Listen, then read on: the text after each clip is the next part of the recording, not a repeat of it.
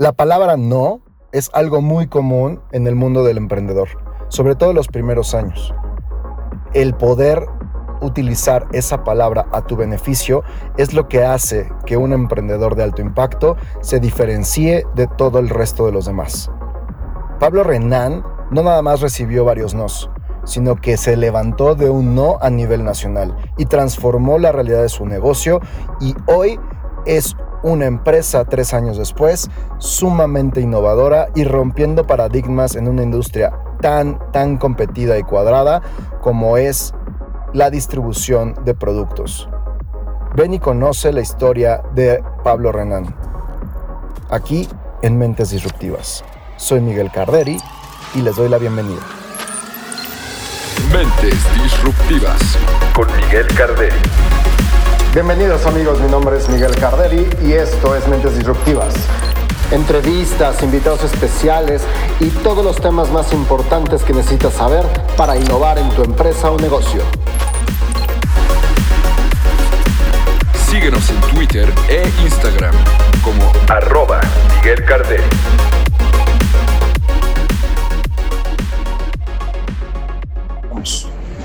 Amigos, ¿cómo están? Soy otra vez Miguel Carderi y estoy hoy con un muy buen amigo y, un gran emprendedor, Pablo, Pablo Renan. ¿Cómo estás? Bienvenido y gracias por tu tiempo. Muchas gracias, Miguel Mike Carrillo, el mago del emprendimiento. Eh, muy contento de estar contigo aquí para platicar un poquito de innovación, de tecnología, de startups y bueno, de Mayoría Total, que yo soy fundador de Total. Este, cuando nos conocimos, ya tiene un rato, ya tenemos como ocho años casi ya que nos conocimos. A ver, como siete, ¿no? Más o menos como emprendedor fue en el 2008 o 2009, cuando me conociste todavía traía otra empresa que se llamaba Algis Trading, que era bueno, que es todavía una empresa que, que funciona, que lo que se dedica e, es, a llevar y traer productos de México hacia China, ¿no? Cuando todavía estaba el boom, que digo, todavía mucha gente lo hace y es bastante exitosa esa empresa. Y de, tiempo, de ese momento que nos conocimos para acá, bueno, han cambiado muchísimas cosas. Nos volvimos a topar en Startup México, porque en ese momento nos topamos en, en el TEC de Monterrey Santa Fe, y estuviste en Startup México justamente con este proyecto de Mayor Total cuando empezaba. Claro. Y años después, pues ya te dicen incluso el rey de, de la central de abastos, mi chavo. Claro, eh, bueno, digo, los, medios de comunicación son eh, muy interesantes, ellos eh, utilizan títulos muy llamativos justamente para vender, ¿no? digo, claramente Mayor Total es la central de abastos de la digital, pero vamos bien, pero no, todavía no me consideraría el rey de la barrota digital. Antes de, hablar un poquito de, de, esta historia, sí me gustaría que me platicaras qué es Mayor Total y por qué ¿Y, por qué es disruptivo? O sea, ¿qué, qué hizo diferente a lo que se, se hace de manera natural? Claro, bueno, Mayorón Total eh, fue una empresa que empecé a, construir en el 2014, que ya pude lanzar en el 2015, que lo que es, bueno, el lema es la central de abastos de la digital. Inició siendo un, sitio de comercio electrónico que vendía a, las tiendas de abarrotes principalmente todo lo que no le llevaba directo al proveedor. A una tienda de abarrotes le llega directo al proveedor Coca, Bimbo, Gamesa, pero tiene muchos productos que tienen atrás de donde está el tendero aceites, detergentes, suavizantes que no tienen, que son proveedores que no tienen distribución propia. Entonces nosotros eh, se los mandábamos, ¿no? Entonces arrancamos con una prueba piloto de mil productos y empezamos a crecer el negocio. Ese negocio lo estuvimos haciendo más o menos dos años. Después de esos dos años nos, eh, nos encontramos con varios eh, temas complicados, en cual que pues, el margen era muy limitado, la logística era compleja y que la recurrencia era complicada con ese tipo de clientes. Pero también encontramos otro tipo de clientes, los cuales eran mucho más rentables, que el ticket promedio era más alto, entonces empezamos a vender a corporativos, restaurantes, hoteles. Pues, hoy en día ya Mayor Total es un sitio de comercio electrónico que abastece a justamente la industria, a la industria hotelera, restaurantera, a las oficinas, por ejemplo, de las categorías más importantes, pues vendemos abarrotes, eh, productos de limpieza y cafetería. Entonces somos una solución business to business para este tipo de actividades para los clientes. ¿Y, y cómo funciona? Es muy fácil, ¿no? Eh, tenemos la página web que es mayoretotal.mx. Ahí entra el cliente, puede hacer, eh, puede ver si es un corporativo, restaurante, hotel, entra a su catálogo de manera determinada, busca los productos, los añade al carrito, puede pagar directamente en la página, en PayPal, en tarjeta de crédito, compra entrega en efectivo, por transferencia, como sea conveniente. opciones que se En la Ciudad de México, eh, si el pedido es menos de dos mil pesos, se cobra un envío, pero si es más de dos mil, el envío es gratis, ¿no? Y por lo general la mayoría de los clientes entran en la segunda categoría, ¿no? También eh, tenemos... Eh, ¿Cuánto tiempo entregas, por ejemplo, esa parte? Eh, actualmente entregamos en 48 horas hábiles, pero esperamos este año llegar a, estar entregando en 24 horas hábiles. Ok. También tenemos la app en Android y en iOS, también pueden hacer los pedidos por allá. También tenemos una tienda oficial en Mercado Libre, la cual nos permite mandar a todo el, el mundo y este, este año vamos a empezar a vender a través de otros eh, marketplaces como Amazon, Electra, eBay para empezar a, extender el tipo, los productos, bueno, la, eh, la actividad de mayor total. muy bien. ¿Cómo ha sido porque decíamos hace ratito que tú empezaste con un, proceso de, de, importación y exportación de, de, productos y ahora te, te enfocaste más al mercado local. Claro. ¿Cuál fue ese proceso? ¿Por qué esa parte de, logística de productos? Porque al final de cuentas no ha cambiado, o sea, la esencia no ha cambiado. ¿De dónde salió esa necesidad tuya de emprender en este tipo de, negocios? A ver, digo, una vez, que, una vez que uno ya decide ser emprendedor, uno trata de ver el mundo de manera muy diferente, ¿no? Trata de ver eh, los canales de distribución, los modelos de negocio, cómo son las interacciones comerciales entre todo el mundo, y entonces uno puede ver qué gap del mercado hay, ¿no? Entonces, lo que pasó, bueno, estuve, tenía esta empresa de comercio, comercio internacional, eh, bueno, y después pues me tuve que salir por temas de socios, que, que siempre pasa, que es algo común, y regresé al mundo corporativo y quería ser comprador de algún retailer o alguna empresa y la primera que se abrió fue ser comprador de uno de los principales mayoristas de la Ciudad de México y digo, apliqué, me quedé y, y vi que era un canal gigantesco de distribución, por ejemplo la venta de abarrotes en ese entonces todavía representa como el 1.5% del PIB de México. Por ejemplo, la Central Abastos mueve 8 mil millones de dólares al año, pero es un canal eh, en esencia analógico, donde no hay tecnología, donde es mucho cash, mucho dinero, mucho efectivo y poca tecnología, ¿no? En ese entonces, pues nada había, nadie se había subido a digital y lo que vi fue, oye, la mejor manera de visitar este canal es con manera de comercio electrónico. Entonces, pues ya me metí a un diplomado y luego a una maestría para poder entrar el canal y empezarlo a atacar y de ahí. O sea, fue ver la oportunidad de negocio y, atacarlo. Claro. Hablábamos eh, afuera del aire que el, año, el sexenio pasado, hablando de, cuestiones de gobierno, se apoyó mucho el emprendimiento y de alguna manera de ese apoyo nació también mayoría total en cuanto a lo que es la difusión, el, el, fomento al emprendimiento y demás. Sin embargo, platicábamos que hay muchos emprendedores y a mí me critican mucho que de repente critico eh, que, o que digo que hay emprendedores que son nada más de papel o nada más de, eh, redes sociales y que realmente nunca han llevado unos proyectos a la realidad y que dicen que sus fracasos son porque no tuvieron inversionistas ¿no? en, en el mercado. ¿Por qué crees que tú después de este tiempo ha sido ese crecimiento que has tenido y, tú qué piensas de ese tipo de emprendedores que, que, se quedaron en el camino simplemente por depender de un, de un fondo externo. ¿no? A ver, bueno, ahí tocas muchos puntos interesantes. Número uno, eh, por ejemplo, en México queremos construir startups o empresas al estilo gringo. En el estilo, el estilo gringo es crecer no cobres nada y cuando ya tengas muchos usuarios, pues ya puedes este, empezar a cobrar, ¿no? Eso ha sido mucho, de muchos modelos muy grandes como Facebook, WhatsApp, eh, Instagram, etcétera, ¿no?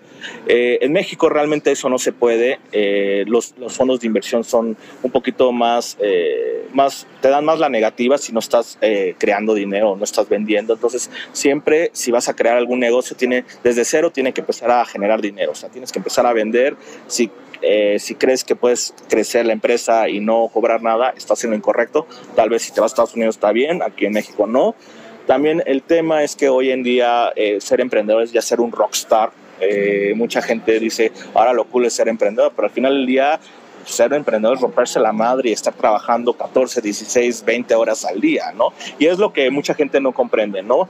Tal vez ve, eh, es como la, el iceberg del, del, éxito, ¿no? Uno ve el éxito, por ejemplo, a mí ya me, de repente ya he salido en algunas revistas, Expansión, Reforma, entrepreneur varias, pues ya te ven en la cima y dicen, oye, pues lo hizo muy fácil, ¿no? Pero pues no han visto todo lo que está detrás, ¿no? Que es pues, la estrategia, la pasión, las incontables de horas eh, eh, trabajadas, el equipo de trabajo, etcétera, ¿no? También es importante desde un inicio nunca depender de, recursos de gobierno, porque como viene una política muy a favor de los emprendedores en este en el sexenio pasado, pues este, este gobierno cortó totalmente los apoyos. Entonces, si uno está muy eh, apoyado de, recursos públicos, pues es muy probable que truene, ¿no? Entonces siempre hay que tratar de, de traer un negocio que genere lana desde un inicio.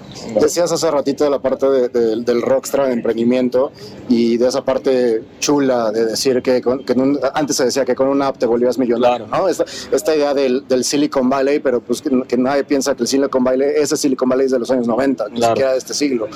Y la realidad es que, como bien dices, en, México la economía es distinta, los inversionistas son distintos, la cultura es distinta y definitivamente un esquema como el de Silicon Valley al 100% en México no, no, no cuadra. A ver, una frase muy padre que a mí me encanta, que la, digo, la dijo Dave McClure, que fue el fundador de 500, que bueno, tuvo algunas broncas, pero lo que decía es Silicon Valley solamente es state of mind, no solamente está en la cabeza, ¿no? Entonces de repente tenemos que que quitarnos esa, esa, esa idea de la cabeza, realmente se pueden hacer cosas interesantes en, en México y en Latinoamérica.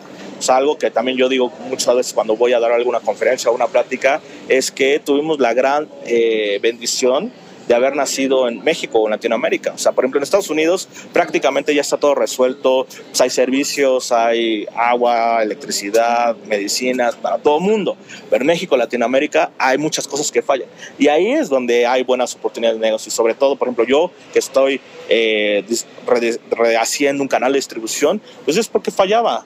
En, en, Estados Unidos no existe eso, pero en México y en Latinoamérica funciona, ¿no? Entonces, también ver eso, también tratar de ir a negocios un poquito más business to business, como de repente muchas de las personas o los emprendedores consideran que no son tan sexys, por ejemplo, siempre se van por negocios business to consumer, en los cuales son pues apps de pues muy sencillas, ¿no? Que, que pero el ticket promedio es muy chiquito. Entonces siempre es muy interesante tratar de venderle a las empresas. Es un poquito más complejo, pero una vez que ya agarras una empresa, pues es una empresa que te está dando dinero cada mes. Claro. No como un usuario. Fíjate que, es algo que, por ejemplo, en los talleres que, damos, eh, hablo mucho de cómo encontrar algo que con el menor desgaste posible te dé el mayor impacto. Y en cuestión de clientes, sobre todo cuando estás empezando, eso es lo que necesitas. O sea, no, igual puedes llegar de dos maneras, tener mil clientes que te den un peso o tener un cliente que te dé mil pesos. Sí, es Entonces, ¿cómo encontrar ese tipo de cosas? Y como dices, mucho tiene que ver con la estrategia, la paciencia, porque digo, no sé si tú coincides, pero el emprendedor no es una cuestión de, un día para otro. O sea, todo el mundo habla, volvemos al tema de que el Zuckerberg, el, el, el Moss, etcétera, que dicen, oye, hizo esto y en dos años era multimillonario. O sea, sí pero son cuestiones distintas. Y la segunda, para llegar a eso pasaron, como tú bien dices, por muchas problemáticas, por, por, cuestiones de, estar diario, de, estar, de no dormir, de, estar puliendo la estrategia, de que te digan que no al principio. La palabra no, son los primeros años de tu vida. Sí, los, o sea, eh, emprendedor, yo, yo, creo que si quieres ser emprendedor, tienes que al menos pensar que los primeros tres años vas a valer, o sea, no vas a ganar ni un peso, ¿no? Yo lo he visto en la mayoría de mis negocios, eh, incluso en mayor total, pues vas empezando a ganar, a ganar dinero de manera muy gradual, teniendo crecimientos muy pequeños, y hasta en el tercer año ya empiezas a empezar a, empezar a crecer de manera exponencial, ¿no? Y claramente sí, el tema de la tolerancia al fracaso, eh, por ejemplo, en México es muy mal visto el fracaso, yo creo que es, es algo de los enseñanzas mucho más grandes de, de, emprendimiento, ¿no? Siempre la gente te va a decir que no. Por ejemplo, eh, algo que hablábamos hace rato, a mí en, el 2016 eh, los productores Shark Tank me invitaron a participar en el programa, ¿no? Y bueno, la verdad no tenía nada que perder, no estaba levantando dinero, pues dije, pues vamos al programa. Todos los Sharks me dijeron que no, me dijeron que no iba a funcionar, me dijeron que era mi prácticamente que mi negocio era una porquería, ¿no? Entonces... Sí, recuerdo muy bien que incluso este, Elias Ayub te dijo específicamente es un, es un producto demasiado riesgoso porque es muy caro y no vas a lograr, no, no va a funcionar, ¿no? Y tres años después aquí estás todavía. Estoy todavía y aquí voy a estar, ¿no? Donde muchos han fallado, incluso muchos competidores de mi misma industria han fallado, pues nosotros seguimos, que traemos una estrategia muy clara y claramente el, el, el jockey o, o, el, o, el, piloto es, es bastante bueno, ¿no? Es, al final del día es mucho mejor una idea no tan buena, excelentemente ejecutada, que una idea fantástica muy mal ejecutada, ¿no? Entonces, sí, eh, es mucho la resiliencia, ¿no? El, no te lo vas a topar los primeros tres años de tu vida, pero hay que seguir avanzando, hay que seguir avanzando, hay que seguir tocando puertas, ¿no? Al final del día, yo, los emprendedores que conozco que tienen eh, mucho mayor éxito son los que tienen la capacidad de automotivarse, ¿no? Entonces, si tienes la capacidad de automotivarte, es muy probable que, que, tengas éxito. Oye, esta parte, porque al final de cuentas, volvemos al tema de que los primeros años para el emprendedor es aprender a recibir un no. Claro. Ahorita tocabas el tema de, de este programa que, que, ha sido muy, pues, muy popular en este momento y justamente para este ecosistema emprendedor. Muy pocas personas aguantan un no y muy pocas personas aguantan un no a nivel nacional. Claro. ¿no? ¿Qué, ¿Cómo fue tu experiencia? Tú bien dices, yo no lo busqué, me invitaron y pues aproveché la oportunidad. Claro. ¿Qué aprendiste de esto? ¿Qué funcionó para ti el, el, tener ese spot? Porque bien o mal, aun cuando no te llevaste un Shark, te llevaste muchas experiencias y un, y un, y un posicionamiento eh, mediático. Claro.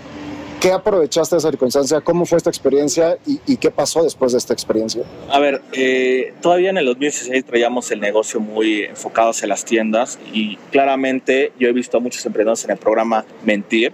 ¿Y qué es lo que pasa? Mientes en el programa para atrapar un shark, claro. de cierta manera, y ya después de eso te hacen un due diligence. Un due diligence es en el que checan tus finanzas, tu tema legal, fiscal, claro. etcétera. Y muchos truenan. De hecho, hay muchos, la gran mayoría de los emprendedores no les dan el dinero porque lo que dijeron en el programa no, no, es, real. Es, no es real. Claro. Yo, la verdad, como no estábamos buscando dinero, como no estábamos surgidos por tener dinero ni nada, pues dije las cosas como eran, ¿no? Y claramente, pues me dieron algunas, este, observaciones, por así decirlo, del negocio y claramente a partir de eso fue que cambiamos un poquito el negocio. Un tema muy específico que me dijeron eh, cuando, cuando, cuando fui al programa, el 80% de lo que cobramos era cash y solamente el 20% eran por métodos electrónicos, transferencias, depósitos, etc. Porque le veíamos mucho a las tiendas de abarrotes. Y claramente hoy en día ya es, ya es al revés. El 80% viene por transferencias, depósitos, tarjetas, etcétera, y solamente viene el, el 20% por el cash.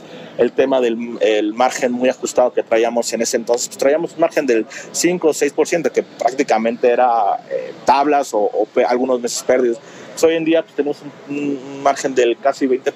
Entonces, ¿Por qué cambiamos la estrategia? Porque cambiamos el tipo de clientes, el tipo de usuarios, etcétera. Entonces, nosotros nos fuimos de un negocio muy, muy, por así decirlo, no rentable, no escalable, a un negocio cada vez mucho más rentable, mucho más escalable. Porque al final del día, pues toda esta industria necesita este tipo de productos para poder tener, hacer sus procesos operativos y productivos. Entonces, digamos que por llamarlo de alguna manera, porque no lo veo que sea así, pero el, la experiencia de este programa, el fracaso, claro. por decirlo de alguna manera, de, de, este programa, a final de cuentas te enseñó. O sea, sí hubo una evolución gracias Claro. a, a- a- a los comentarios que te hicieron y te, te ayudaron justamente a, reestructurar y a, y a cambiar un enfoque un poquito Claro. de tu negocio para hacerlo más, más escalable y más de, de mayor ver, impacto. Mira, ah, digo, hay muchos libros de emprendimiento, pero bueno, uno que tal vez no es tan de emprendimiento, pero me gusta mucho es el de Los Cuatro Acuerdos. Colin, eh, sí, Mario, no. Bueno, en el cual una de la del cuatro acuerdos dice, no te creas ni lo muy positivo ni lo muy negativo. Hay mucha gente que desde un inicio me ha dicho, oye, pues no va a funcionar, es una porquería, etcétera, mayor total. También hay mucha empresa, muchas personas que me han dicho, oye, eres, una, eres de los mejores emprendedores de México, vas muy bien, etcétera. Entonces, por ejemplo, en este caso de Shark Tank, pues fue muy negativo, ¿no? Entonces, ahí eh, como el, el, deseo, como la enseñanza, como el tema del sentimiento fue, ah, me dices que no funciona, ah, te voy a mostrar cómo sí funciona. O sea, te picaron la cresta de alguna Claro, de, de alguna manera. ¿no? O sea, yo venía de cierta manera, con ciertos crecimientos, con cierta de manera muy, pues a gusto, ¿no? Entonces dije, ah, ¿cómo no funciona? Te voy a enseñar cómo sí funciona. Hoy sí eres una solución digital, ¿no? Porque ahí también Sí, te dijeron claro. que no lo era. Bueno, al final del día es un show, ¿no? Son, Por supuesto, al final de cuentas son... Ya, y sobre todo en la primera temporada que, que todavía no tenían como el expertise ni nada, eh, pues claramente son, son empresarios de la vieja usanza. O sea, con, con- por ejemplo, para ellos, eh, cómo miden la, eh, la evaluación de una empresa, pues es ocho veces EBIT, ¿no? Ajá. Y una startup pues, no tiene ocho veces EBIT, Jamás. nunca en la vida. Entonces, claramente, pues a todas las startups que han ido ahí, pues claramente les bajan la evaluación, porque pues, una evaluación de una startup, pues es el equipo, el producto, la atracción, la tecnología, la industria, muchos más intangibles, por así decirlo. Entonces, por eso es que ya hoy en día, pues la mayoría de los emprendedores que van al programa, pues son emprendedores tradicionales. Porque pues, Claro. ya a, los, a las startups no les es interesante ir para allá. No, y aparte también creo que... eh, fíjate que cuando empezó la primera temporada, y nos estamos metiendo mucho en este programa, y no es crítica al programa, al contrario, hay cosas, a todo el mundo le va bien y va mal en todas las circunstancias, pero creo que fue un espejo mucho de lo que pasaba en el ecosistema. Eh, en el ecosistema de emprendedores que querían levantar startups y de repente querían levantar capital para eso, se topaban con, con inversionistas tradicionales que no entendían todo este, todavía esta cultura de startup, de tecnología y demás. Y los, los mismos inversionistas tradicionales buscaban un, profit mucho mayor de lo que todavía ni siquiera existía. Por otro lado, también la parte de, real de, que platicábamos ahorita, de que realmente los, los proyectos deben enfocarse en las ventas. O sea, que, tu primera necesidad de crear un negocio es generar clientes, no generar inversionistas. Y que también los, los, emprendedores tienen que entender que si quieres ir con un inversionista, dadas las circunstancias en México, pues lo primero que tienes que demostrar es que tu proyecto funciona, que es, que es rentable y que estás en crecimiento. Entonces, creo que bien o mal es, eh, ha sido siempre un, un, espejo de lo que realmente está pasando en México. Sí creo que como bien las circunstancias que están pasando hoy en día hacen que los verdaderos emprendedores, los que realmente tienen la vocación, porque siempre comento que es una vocación, no es una profesión, de generar un negocio, de generar una empresa, de tener un crecimiento, de generar economía, pues es donde empiezan como a ver el filtro, ¿no? Realmente de los que sí lo están tratando de hacer y, los que no. ¿Tú cómo ves a los emprendedores con los que trabajas, a la gente que sí está haciendo las cosas, que lleva tiempo trabajando en cuanto a la mentalidad, a diferencia de otros emprendedores que se están quedando en el camino? A ver, yo creo que hay dos grandes grupos de emprendedores en México. Por un lado están estos emprendedores que salen en todos los medios, que van a todos los eventos, que van a todos los concursos, que están en todos lados. Pero, y por otro lado están los emprendedores que están callados, pero van avanzando. están trabajando. Van avanzando, van avanzando. Yo no estoy peleado con ninguno de los dos, yo soy más del otro lado, la gente que está trabajando y en silencio, que de repente sí me invitan a, los programas o a las competencias o a las entrevistas, etcétera. Pero al final del día, eh, es lo que yo he visto muchos emprendedores, es que eh, de repente se enfocan mucho a los temas de los medios, por un tema de fashion o no sé, por coolness, coolness y, y dejan el negocio de lado. O sea, yo creo que sí, en un inicio es importante sí hacer relaciones en el ecosistema, pero tarde o temprano tienes que enfocar a tu producto y a tu negocio, ¿no? Porque claramente es demandante, entonces si tú te empiezas a enfocar en otras cosas, pues pierdes el, el foco, ¿no? Y yo creo que una de las eh, capacidades mucho más grandes de los emprendedores es ser enfocados y sacar adelante. O sea, hay una frase que me gusta mucho que dice, si tú te enfocas durante seis meses en algo muy específico, puedes avanzar seis meses de lo que deberías saber, o sea, seis años de lo que puedes haber llegado. Entonces, yo creo que nos falta mucho el enfoque, ¿no? Yo creo que en México, como hoy en día es muy fashion ser emprendedor, pues mucha gente de repente pierde el foco y pierde el piso, ¿no?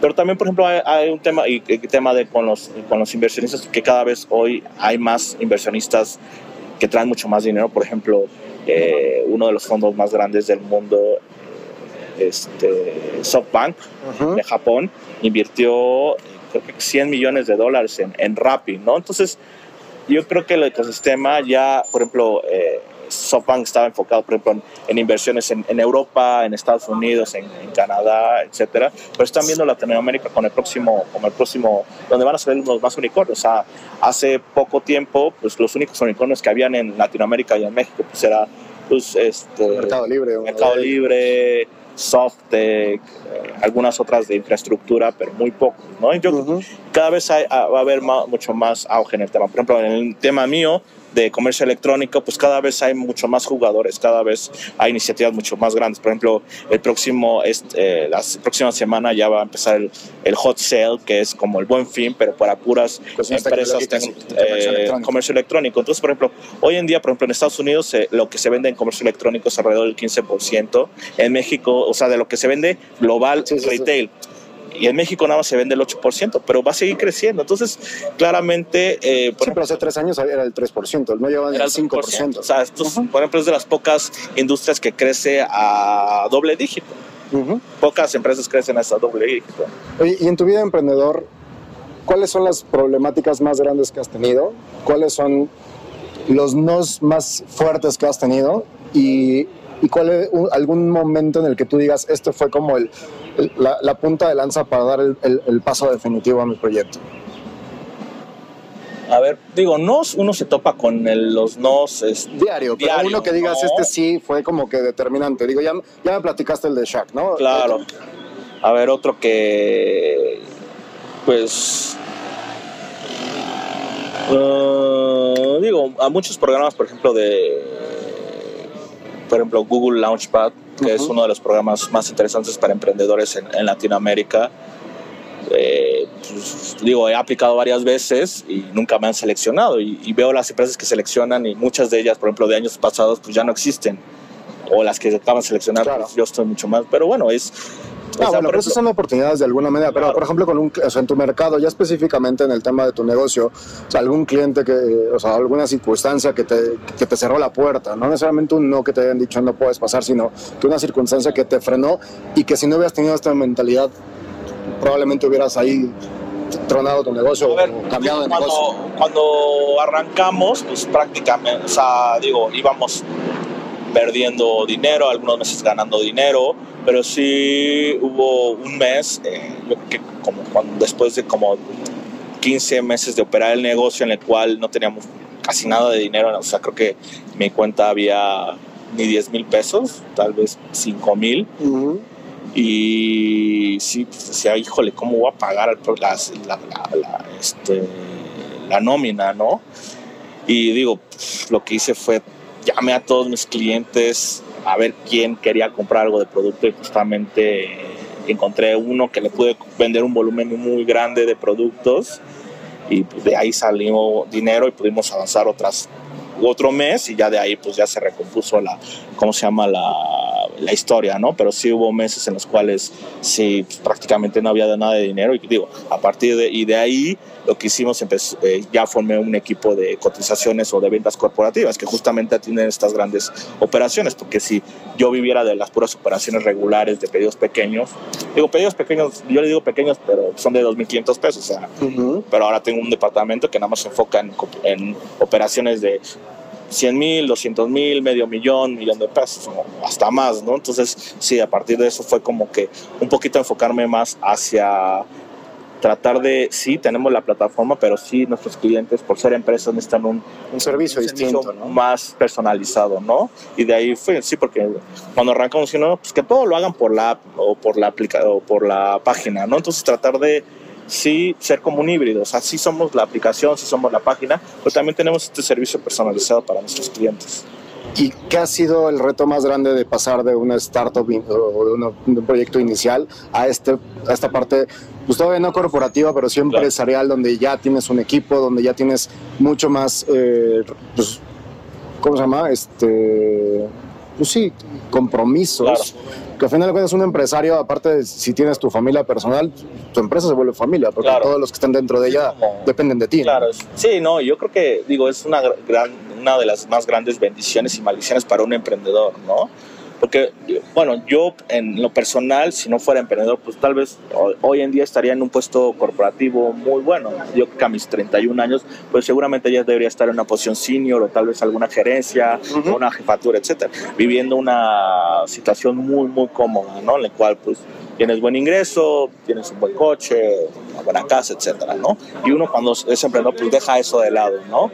Eh, y sí, claramente, un- eh, porque dice, no, pues la mejor manera, en mi caso, de impactar a este mundo es claramente creando empleos, ¿no? Porque te creas, eh, te conviertes en un agente de cambio, ¿no?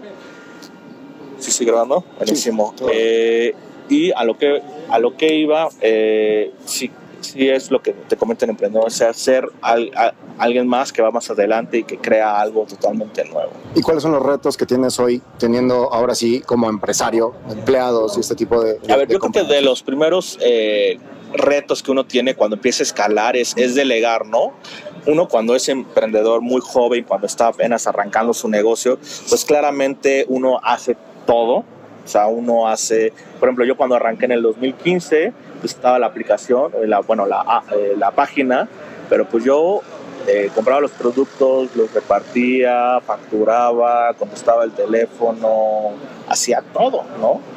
Entonces ya a medida que fueran avanzando los meses, pues claramente ya contraté un chofer, un asistente. Entonces, y yo digo, hoy en día pues ya es un equipo de, de 10, 12 personas, pues empezar a delegar la- las actividades, ¿no? Pues al final del día, si uno quiere empezar a escalar y ser uno emprendedor muy este, exitoso, pues uno prácticamente lo que tiene que hacer es enfocarse en justamente nada más la pura estrategia o ver de qué manera se puede generar más dinero. Hoy en día yo podría, por ejemplo, hoy en día estoy, estoy aquí contigo y pues no tengo que trabajar porque todo lo está haciendo mi equipo. Claro. Entonces yo creo que el tema de delegar es un tema muy eh, prioritario y un tema muy sensible cuando empiezas a escalar. También el tema de procesos, por ejemplo, hoy en día estamos tratando de crear todos los procesos, dejando todo por escrito para que podamos empezar a escalar más, más rápido, para contratar personas y que puedan hacer esas actividades. Entonces yo creo que un tema de, de procesos o de institucionalización y un tema de, de, delegar. En la parte de, delegar, creo que es de las partes más complicadas para dar ese paso de cuando eres emprendedor a, a cuando ya tienes equipo. ¿Qué tan complicado fue para ti esa parte? El poder, pues de alguna manera confiar en alguien que no conoces para que haga algo que puede ser tal vez determinante para una empresa, ¿no? Sí. Ahorita me dices que tienes un equipo que se encarga de las cuentas Prime, por decirlas así. ¿Y cómo puedes, o sea, cómo te pasó a ti esa parte de, transición, de confianza de esas cuentas que son importantes para el negocio a, a gente que no conoces? A ver, lo digo, yo prácticamente, por ejemplo, hay también dos escuelas, ¿no? Eh, emprendedores que contratan ya talento muy especializado, ya muy senior, pero es cuando tienen mucho dinero. Claro.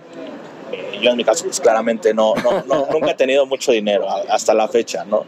Entonces lo que yo hice fue eh, desde un inicio contratar a, a, talento muy, muy joven. O sea, tengo empleados desde, bueno, equipo de trabajo desde 20 años, ya muy jóvenes. Y lo que voy haciendo es claramente de un inicio que sean muy generalistas, o sea, los, los voy rotando de áreas, primero le ayudan a un área de operaciones, a un área de servicio al cliente, un área administrativa, a un área de eh, cuentas por cobrar y pagar, y, y les voy dejando pequeños, pequeñas actividades muy específicas donde prácticamente el margen de errores es muy pequeño y a medida que se van haciendo un poquito más eh, responsables de su área ya se les voy delegando más cosas, más cosas, más cosas, hasta que el momento en el cual ya hasta tienen equipo atrás, abajo de ellos que, que justamente ellos se convierten ya en el líder, ¿no? Entonces, digamos que de alguna manera te estás, eh, tu empresa aparte de ser un, semillero económico, pues te estás volviendo también un semillero de talento. Claro, sí, porque al final del día, eh, por ejemplo, en Toluca, que es donde estamos, 30 minutos de la Ciudad de México, pues prácticamente somos la única empresa de, de comercio electrónico, ¿no? Y de tecnología, etcétera, ¿no? Entonces, eh, por ejemplo, cuando contrato a cualquier persona o, cuando estoy en entrevistas, lo, primero que les digo es, mira, a mí me encantaría que creces con la empresa, es número uno, ¿no?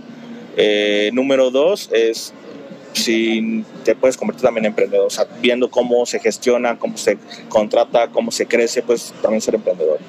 Y este, número tres es todas las, o sea, toda la información que, que, aprendes aquí, pues prácticamente en el mercado está muy bien este, cotizado. cotizado o sea, incluso yo, o sea, de comercio electrónico, porque yo tenía a través un, un, perfil muy de comercio internacional, donde hay una gran competencia de talento, donde los sueldos son bajos. Entonces, cuando ya me convertí a comercio electrónico, pues mi, o sea, sí, mi salario sí, se triplicó, o sea, de la noche a la mañana, porque claramente es lo que las empresas están buscando. O sea, por ejemplo, un ejemplo muy específico, por ejemplo, Electra, eh, Salinas Pliego está invirtiendo una gran cantidad de dinero para, para atraer talento, entonces se atrajo a, lo mejor y cada mundo. Entonces, la, mejor, la, mejor, la mejor estrategia de, de ganarse ese talento pues, es habilidad. Sí, pero por supuesto. Entonces, pues, sí, claramente. Pero un emprendedor de, de, inicio, pues es complicado que pueda aventarse ese tipo de cuestiones a Sí, también nosotros pues, estamos en la ciudad de Toluca porque claramente ahí hay menos competencia. Por ejemplo, en, aquí en la Ciudad de México, como hay bastantes empresas de tecnología,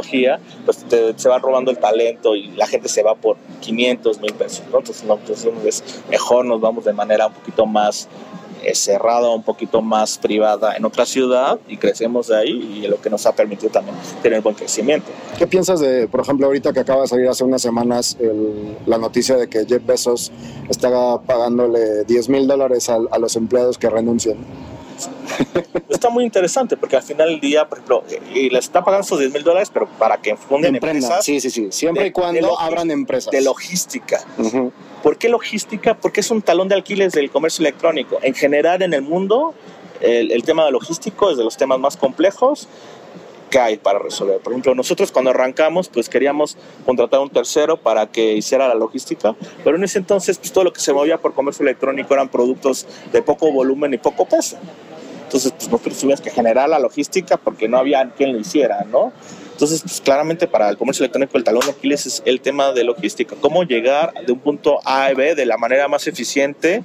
Sin importar incluso a veces la distancia, ¿no? importar la distancia, porque al final del día eso es lo que va a potencializar el comercio electrónico. Entonces, si Jeff Bezos invierte en esas empresas chiquitas de, de, de logística, pues tarde o temprano habrá de estas 100 empleados que se vayan, tal vez haya una que se convierta en el Uber de, de logística y pues ahí hay, trae un retorno infinito, ¿no?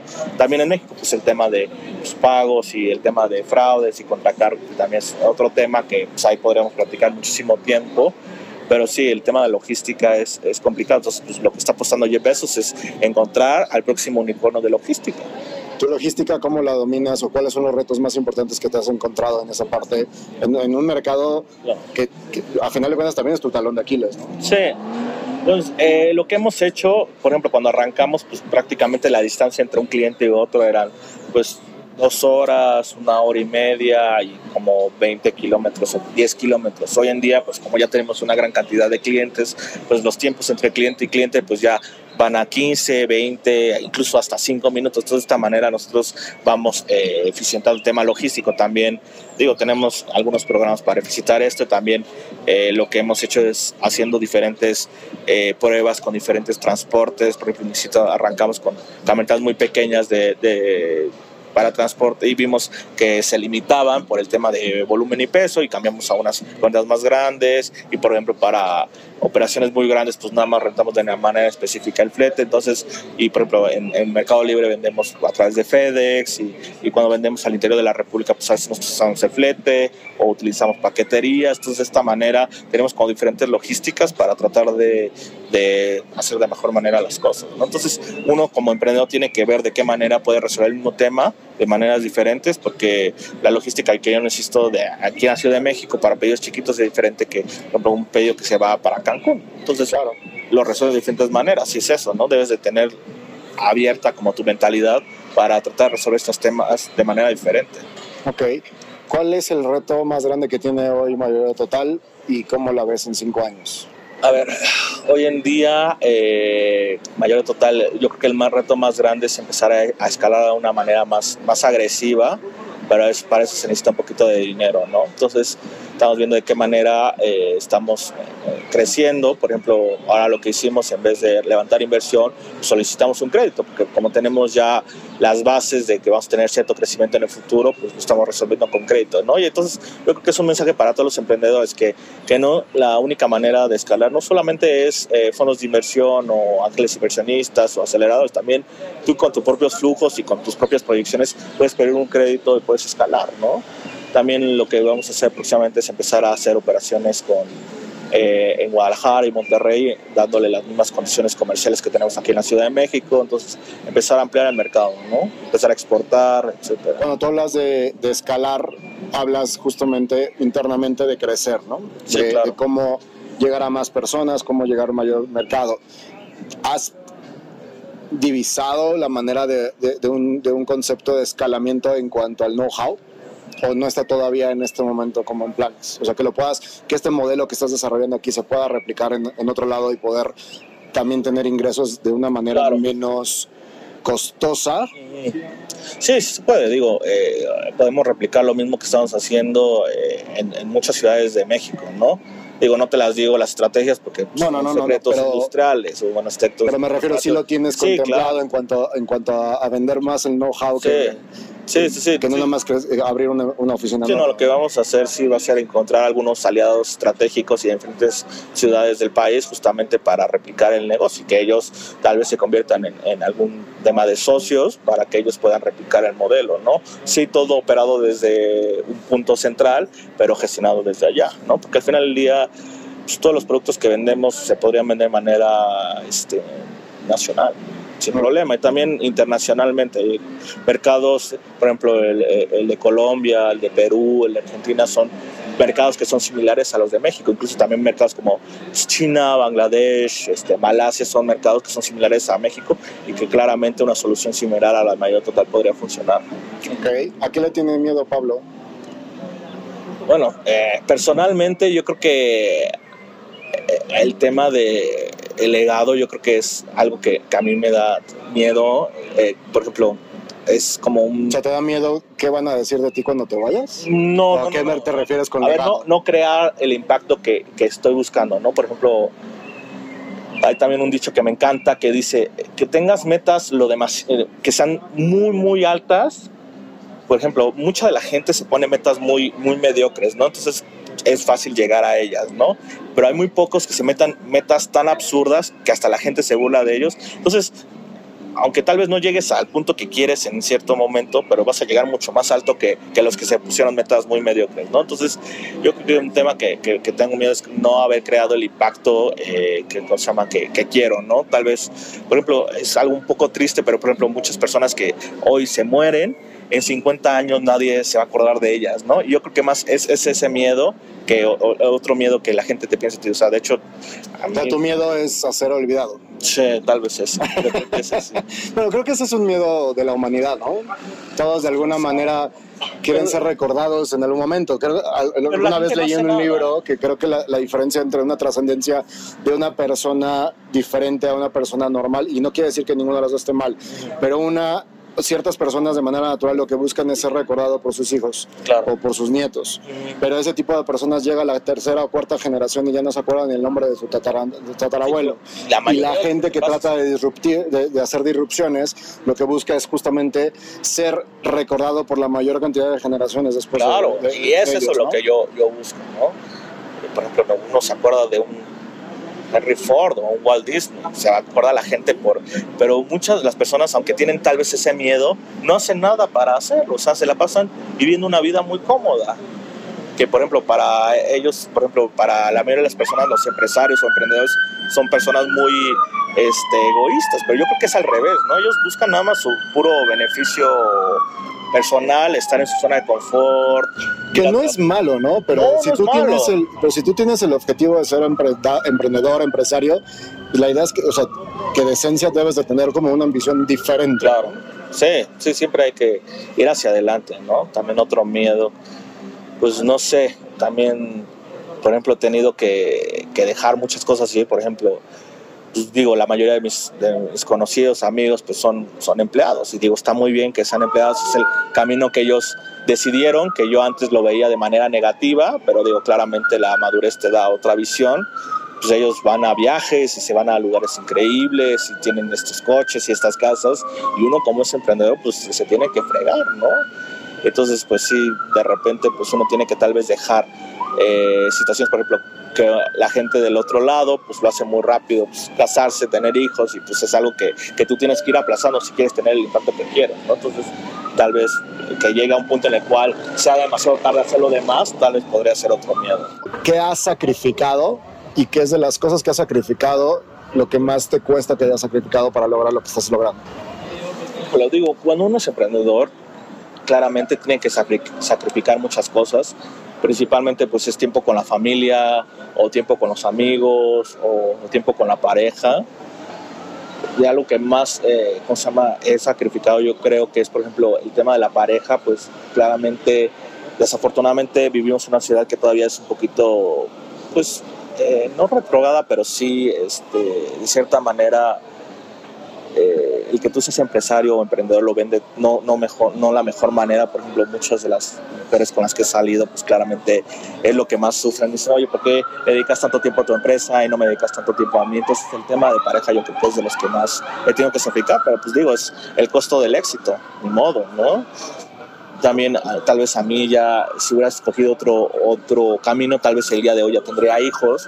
Pero pues quién sabe, ¿no? Al final del día es, no existe el hubiera. El ¿no? hubiera, decía mi abuelo que es el, el- el tiempo pendejativo del, del verbo nunca fue. Claro, o sea, yo la verdad me siento muy, muy feliz en el momento en el que estoy, al momento que he llegado y lo que he hecho, y yo creo que no, no lo cambiaría por nada en la vida, ¿no? Entonces, la verdad... Digo, porque o sea, hablaba yo de sacrificios, porque al final de cuentas, como tú dices, cuando tomas una decisión, ganas una cosa y de alguna manera dejas ir otra, ¿no? No es que la pierdas, Claro. dejas ir otra. Claro, Y cuando eres emprendedor, definitivamente el, el 90% del tiempo estás tomando decisiones. Se dice sacrificio porque a final de cuentas estás dejando otra cosa. claro. Sin embargo, a veces, no- más bien, cuando uno toma la decisión correcta conscientemente, pues no es un sacrificio lo que estás dejando. ¿no? No, yo creo que es una otra forma de vida. Yo, yo la verdad no me arrepiento de nada de lo que he hecho en mi vida. O sea, tal vez yo creo que lo único que me podría arrepentir es no haber entrado antes a internet, ¿no? O sea, por ejemplo, eh, nadie, nadie vio que el poder, por ejemplo, de los youtubers o de los influencers eh, iba a ser tan grande y tan... O sea, la, la audiencia que iban a tener iba a ser tan grande. Por ejemplo, caso específico, por ejemplo, los polinesios, que son chavitos de 23, 24, 25 años, que tienen un impacto gigantesco en la audiencia, ¿no? Por ejemplo, eh, o gente que entró a Instagram hace años, este, tal vez me hubiera gustado entrar un poquito antes a Internet, pero digo, encontré Internet hasta que llegué a Mayor Total en el 2014-2015, que tal vez hubiera sido interesante tal vez cuatro años antes, pero pues ni modo, digo, hoy en día, eh, lo, también algo que me gusta decir en mis pláticas es que hoy en día, pues para hacer una empresa digital, tú lo único que necesitas es internet y una computadora. Realmente el costo de crear una empresa digital es un costo prácticamente cero, ¿no? Yo creo que es algo que, que, todo el mundo debe escuchar, que hoy en día es el momento más barato para emprender, ¿no? Yo sé que te había dicho que era la última pregunta, pero necesito hacerte esta. Tú estás en una industria que es, en teoría, se marcaba como una industria muy cerrada, muy tradicional. Si nos vamos al libro del, del, Océano Azul y el Océano Rojo, definitivamente este era un rojo vino enorme. Y sin embargo, generas una disrupción y estás entrando fuerte a este mercado. Claro. En México hay demasiadas industrias o demasiados empresarios que creen que su industria es muy cuadrada y que difícilmente se puede innovar. Tenemos desde taquerías, tortillerías, hasta muchas otras industrias. ¿Qué le puedes decir a este empresario que cree que no puede, o esta, ni siquiera empresario, a esta persona que tiene su negocio, una papelería, para que, disculpa,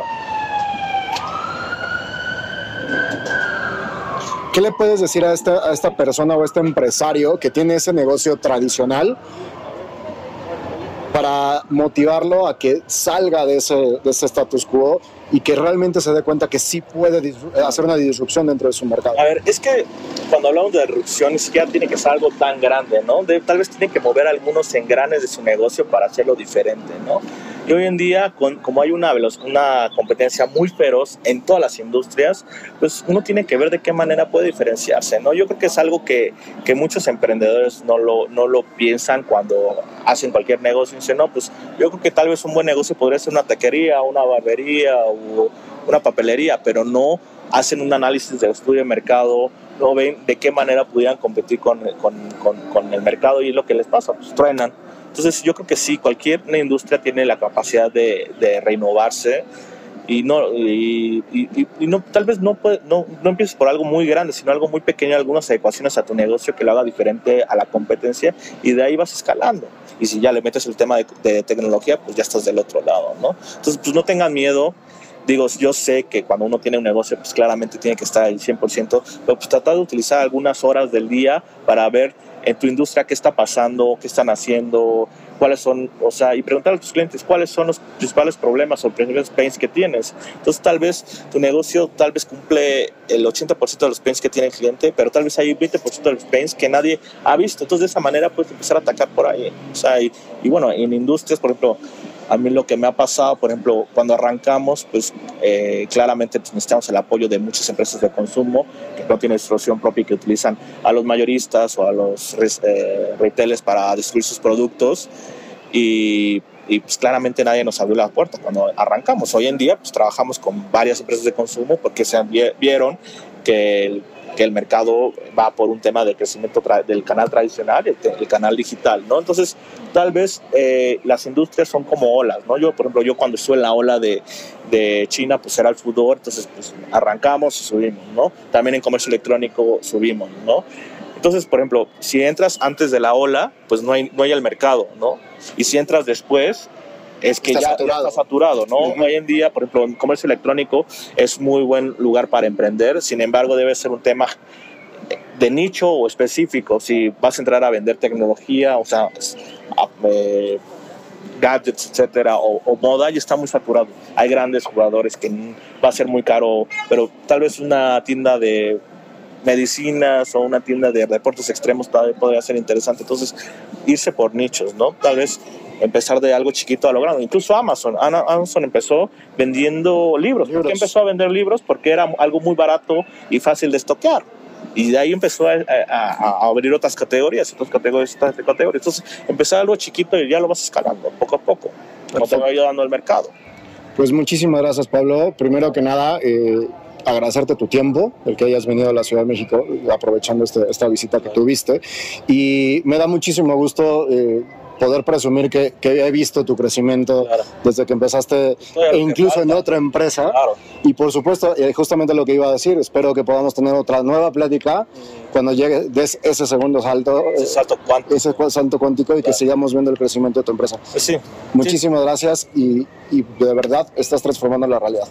Muchas gracias, Miguel, por, por este tiempo. Fue, fue muy interesante, muy, eh, productiva esta charla. Sí, claramente, o sea, si el, eh, mi camino como emprendedor es un maratón, yo apenas siento que, que voy en el kilómetro dos, tal vez. O sea, todavía falta un mundo de aprendizaje, un mundo de hacer cosas diferentes. Eh, la verdad, no, no voy a parar hasta que me compren la empresa o hasta llegar a bolsa. O sea, es eso, es todo o nada. Es como la frase que dice go big or go home. That's it. O sea, no queda de eso. O sea, si uno eres emprendedor y no le estás apuntando a lo más alto, mejor salte, ¿no?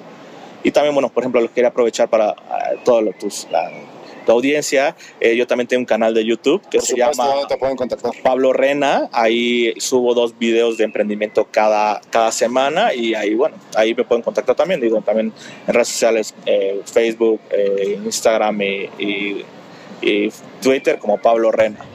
Y comentarles que esta entrevista también va a salir dentro de tu canal para que la puedan ver. Sí, para que la puedan ver. Luego es interesante ver todos los ademanes y, cómo la gente habla, más que por audio. Perfecto, pues muchísimas gracias. gracias. Y amigos, nos vemos la próxima semana. Muchas gracias por haber escuchado este episodio. Si te gustó, no olvides calificarnos y seguirnos en iTunes y seguirnos en Spotify.